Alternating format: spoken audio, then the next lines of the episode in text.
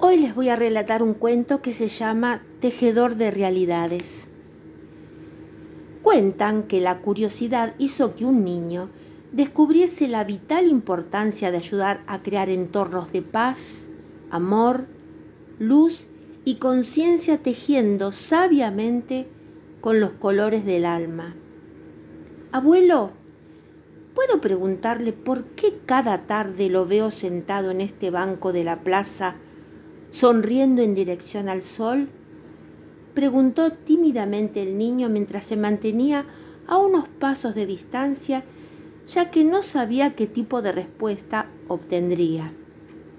El anciano inclinó lentamente su cabeza, hizo una breve pausa, lo miró con gran ternura y con mucha paz le respondió, Estoy tejiendo.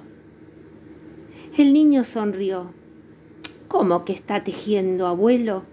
Si no veo que tenga lanas de colores ni tampoco grandes agujas.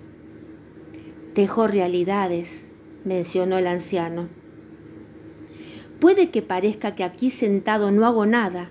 Sin embargo, permaneciendo en calma, hago que mi corazón cree un entorno armónico. También bendigo con mis pensamientos e intenciones a todos los que pasan por esta plaza para que tengan el mejor de sus días. Así es como voy tejiendo. Siempre los saludo con amor, les sonrío con franqueza y si los veo medios caídos, levanto mi bastón y les digo, vamos, que se puede. También le pido a los pájaros que me ayuden a darles fuerza cantando porque sus maravillosos sonidos revitalizan y sanan. El niño estaba absolutamente asombrado. No podía creer lo que escuchaba. Estaba acostumbrado a oír insistentemente que cuando uno se vuelve viejo ya no sirve para nada. En esta luminosa tarea de ayudar a crear entornos armónicos no estoy solo, remarcó el anciano y extendiendo de par en par sus brazos exclamó, mira, mira la belleza que irradian los árboles, olé el maravilloso perfume que sin pedirnos nada a cambio nos comparten las flores. Contemplá el incansable trabajo de esas abejas, observa con cuánta libertad juegan los perros. Sentí cómo te acaricia el viento.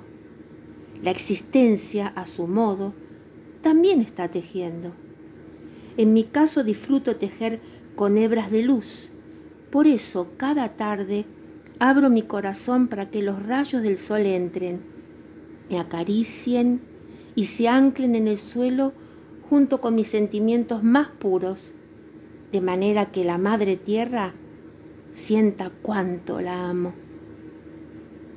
Por último, el anciano destacó, sin importar la edad que se tenga, todos podemos ayudar a tejer el entramado de un mundo más consciente, sensible, solidario y humano, haciendo que nuestras mejores intenciones viajen más allá de las fronteras.